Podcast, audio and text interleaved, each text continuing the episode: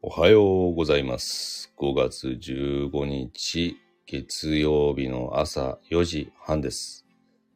今日もですね、まあ、4時前に起きて作業していたんですけども、ちょっとあの、声出ししなきゃ目が覚めんと思ってですね、この今、ライブ？っていうんですかね、させてもらってるんですけども、いやいやいやいやいや、もうあっという間に土日も明けて、まあ、土曜、日曜もですね、ちょっといろいろと、まあ、子供の対応、えー子供ちょっと病院に連れて行ったりですとか、あと、何したっけな、土曜日。もう、記憶がもうなくなるぐらい激しく動いた気がしますね。病院連れて行って、まあ、いろいろと遊ばせたりもして、うん、で、日曜日は日曜日図書館連れて行ったんですけどね。もう図書館でもあの、娘が6歳と3歳なんですけど、まあまあまあまあ、かなりかなり賑やかで感触持ちの子なので、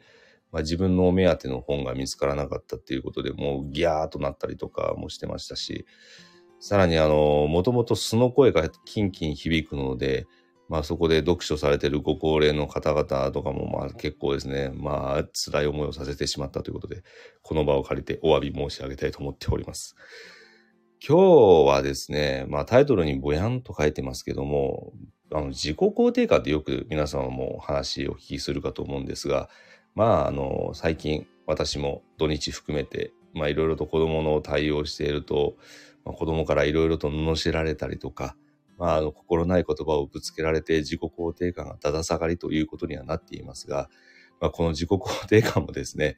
まああのいろいろと低い、高いということでよく言われがちではあるんですけど、まあ、この見解に関してですね、結構面白い報告が海外の事例から出てきていますので、まあ、この場借りてご紹介っていうのもありかなと思って、えー開かせていただいたっていう経緯もあります。で、自己肯定感、まああのね、これもう本当に難しいですよね。まあ、自己肯定感が、じゃあ高ければ良いのか。まあ、低いよりかははるかにいいですし、じゃあどこまで自己肯定感っていう自分を、まああの、存在を肯定して認知して、で、やっていくかということに関しては、まあ高ければ高いに越した方がいいとは思いますが、まあ、やっぱりあの、自分の存在をちゃんと理解しているっていうところを考えると、うん、確かに、まあそれは持っていて当然人としてあるべき考え方になりますんで、やっぱ大事だなっていうのは当然わかるわけですよね。でもよく最近なんか自己肯定感が低いと不幸せだとか、自己肯定感を高めなきゃいけないみたいな本がすごく乱立していて、うん、まあ確かに大事なんだけど、そこまで無理してやるものなのかなっていうのは、まあ皆皆様方も、ひょっとしたら私自身もなんですけども、まあ、心の片隅にぽやっとこう浮かんでるところもあるかと思います。で、あの、何が興味深いネタがあったかっていうことなんですけど、海外のですね、いろいろなそういう研究をしている団体の方とか、自己肯定感とかですね、やってるとこ見てみると、ちょうどあの、えーこれメキシコなんですけどね、メキシコの心理学協会っていうところがあって、まあ、そこであの、自己肯定感のそういうような水準についてどうなのかっていうのをいろいろ研究している団体があるみたいなんですね。やっぱりあの日本ではなかなかこういう研究は動いていないんですけど、まあ、海外に目を広げてみると、まあ、いろんな角度でいろんな研究がなされてるなっていうのもあの私も論文とかそういうものを見ててあの楽しんでるっていう状況になります。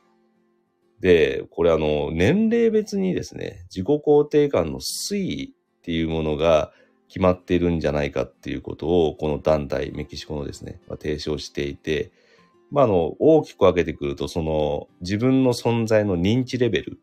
が、やっぱり年齢によって感じ方も変わってくるっていうところもあるので、まあ、それによって、その、年齢に応じた自己肯定感の高め方ですとか、まあ、そういうものを合わせていくといいんじゃないかっていうことを言ってるんですね。じゃあ、具体的にどういう違いがあるのかについてなんですが、まあ、あの、まあ、幼児ですよね。一番ちっちゃい頃の学童期も含めた4歳から11歳ぐらいの時に、まあ、自己肯定感を一般的に提唱し始めるっていうことは、まあ、あの、メキシコも言わ言ってるとこなんですけど、まあ、これは当然我々の日本でも、まあ、そうだろうねっていうような年代になるかと思います。そして、15歳ぐらいになってくると、この自己肯定感の目っていうのが一定の安定感を示してくると。で、ここから、あのーさらにさらに自己肯定感っていうのは自分の存在を認知するっていうものは、まあ、自我が育ってくるっていうところもあるかと思うんですけども、安定していって、大体30歳ぐらいでこの自己肯定感っていうのが安定するっていうふうなのが一般論として言われてるみたいですね。で、30歳でもちろん人生は終わるわけではありませんので、そこから60歳。60歳っつったらまあもう第2の人生を歩むショートターニングポイントでもありますけど、この瞬間に自己肯定感のピークを迎えるっていうふうなことを、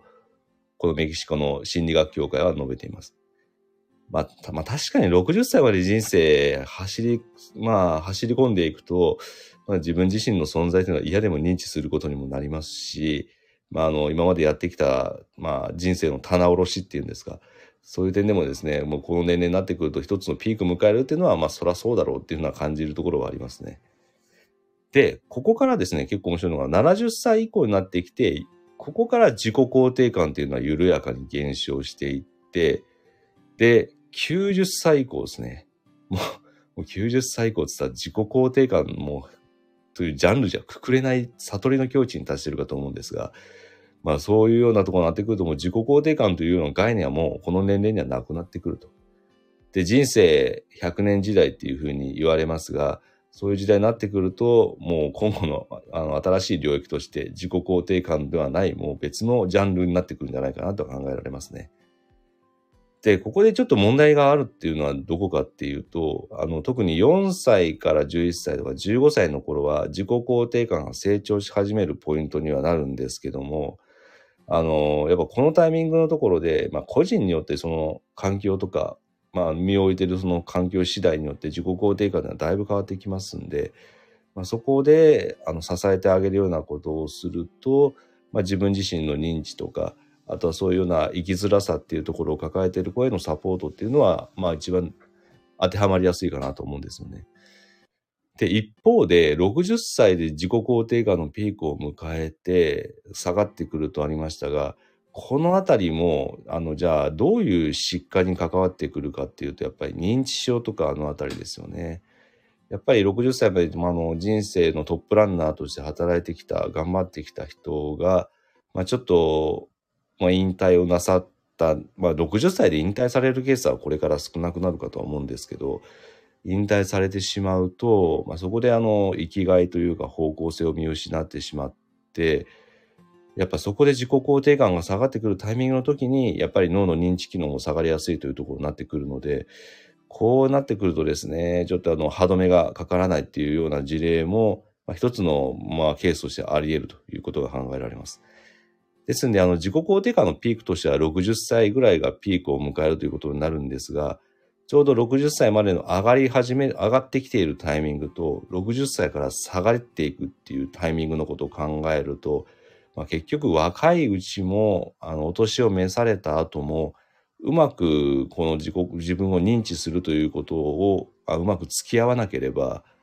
あの、いろいろな、まあ、心の不調ないし、もしくは、もともと自分の身に抱えている疾患というものに結びつきやすいタイミングなんじゃないかなっていうことを、まあ、海外の事例として述べられてたわけですよね。で、まあ、これ見てるとですね、あの、特に今、日本の場合、えーまあ、子育てっていうところで考えてみると、まあ、昭和時代、まあ、あの、そのあたりは比較的、まあ、環境下が、まあ、せ大体成人20歳から30歳あたりで、まあまあ、親からのいろんなしがらみがあったりとか、そういう風潮だったからということで、20から30の結婚、または出産ということが多かったかと思うんですけども、この時期はやっぱりあの、親御さんの自己肯定感は、さっきのメキシコのモデルで考えると、まあ、あの、育ってきている最中なので、やっぱりこのあたりは心が一番揺れ動きやすい時間帯のところに、まあ、子育てっていうのが入ってきやすいタイミングだと。で、ここでワンオペですとかパートナー支援なしの状況だったら、やっぱり心を病んでしまうことも当時は多かったと思います。で、今は比較的令和の時代になってくると、まあ今度は逆に晩婚化と言われるぐらい、比較的30代に入ってから、まああの40代でご結婚されて子供を持たれるという家庭も珍しくはなくなってきたわけなんですけど、このあたりもちょうど自己肯定感としては、まあ個人個人で高まってるタイミングになるので、あの、ご家庭の支え方、もしくは子供の教育の仕方というところに関しては、ある程度ゆとりを持ってできるというところもひょっとしたらあるのかもしれないですよね。まあ、ただ、あの、ある程度年齢が、あの、高くなってしまう際の出産といったなってきますと、まあ、それなりのリスクは抱えることにはなりますが、やっぱり今まで自分が人生経験として積み重ねてきたポイントっていうところを考えると、自分の自己肯定感も高まっているタイミングでの出産ということになるかと思いますんで、ひょっとするとそういう心の内面的なところでは、良い環境で子供に向き合えるタイミングにもなってきてんじゃないかなっていうのはなんか感じたりはしますよね。あの、まあ、私もですね、晩婚の部類でしたんで、30後半になって結婚してようやく第一子ですので、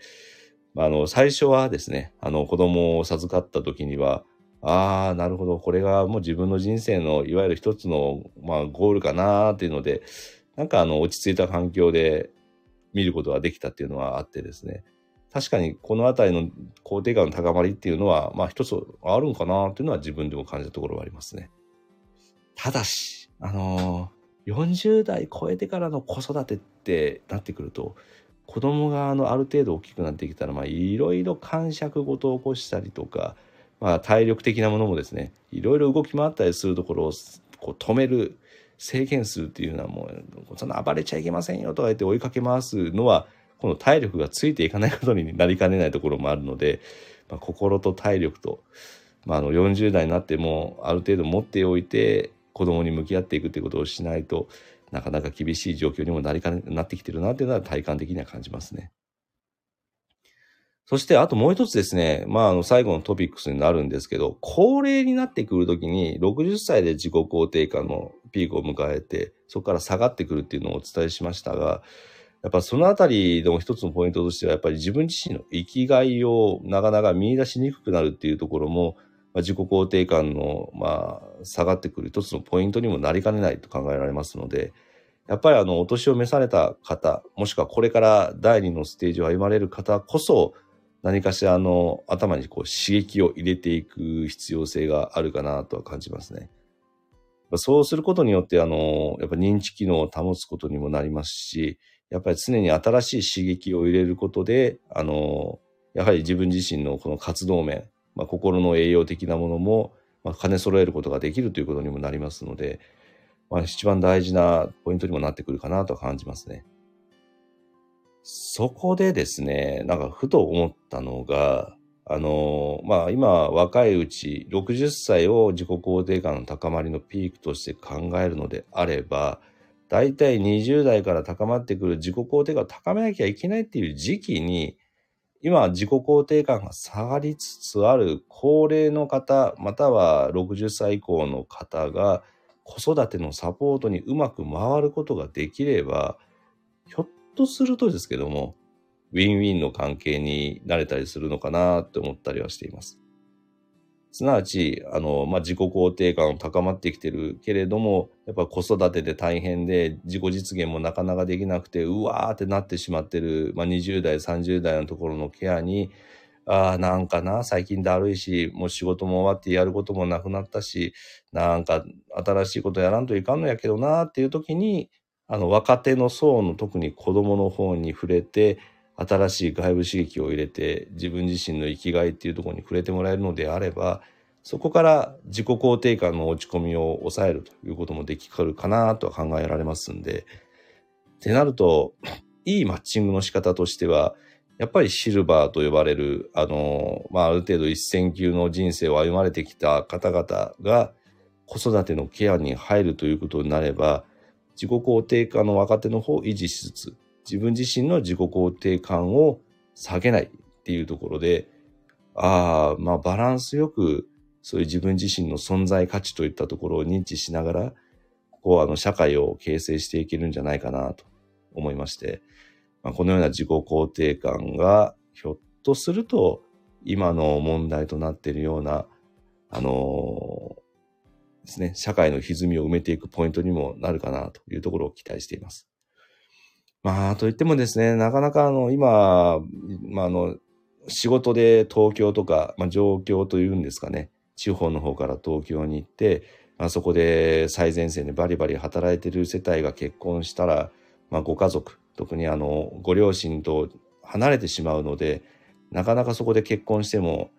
親のサポートを受けられないっていうところもあったりするかもしれないですけども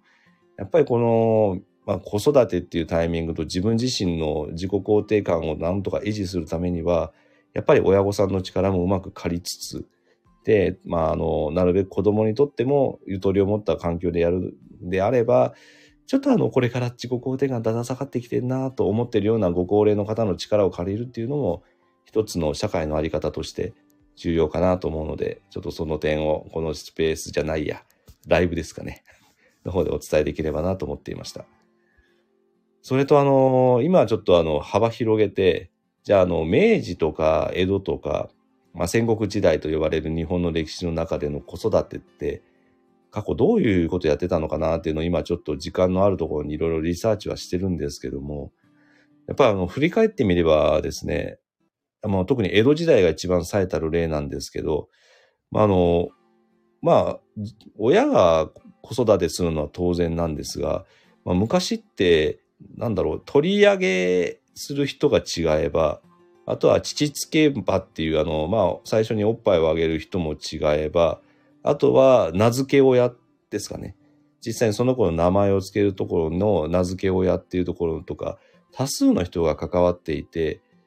例えば、あの、実際のお母さんが病気で寝込んでしまった時には、その周りの、あの、直接血は繋がってないんですけども、そういう責任を持ってらっしゃる方の方に預けて、子供とかの最初のケアをなさっていたっていうこともあるので、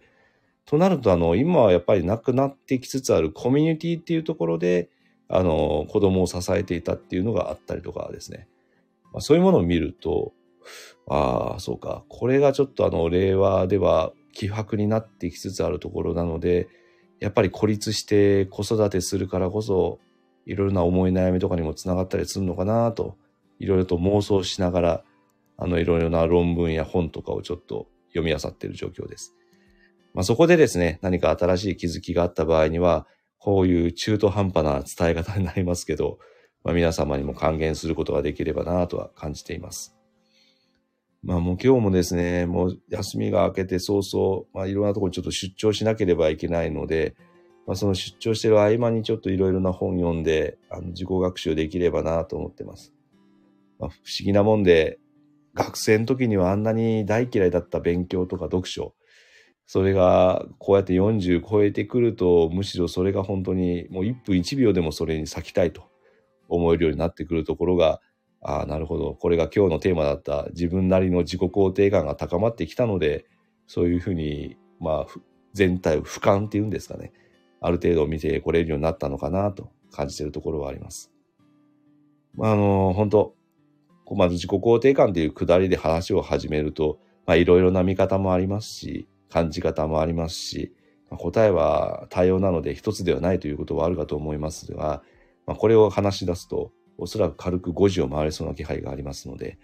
まあ、今日は一つのそういうトピックスがあるということで、年代別の自己肯定感の推移についてちょっとご紹介をさせていただきました。さて、まあここから朝のもうそろそろ5時を迎えますけども、まあこの5時から6時間の間に今日の仕事の準備をちょっとして臨まなければいけないので、私も自己肯定感を今日ってバーって高めながらスイッチを入れさせていただこうかと思います。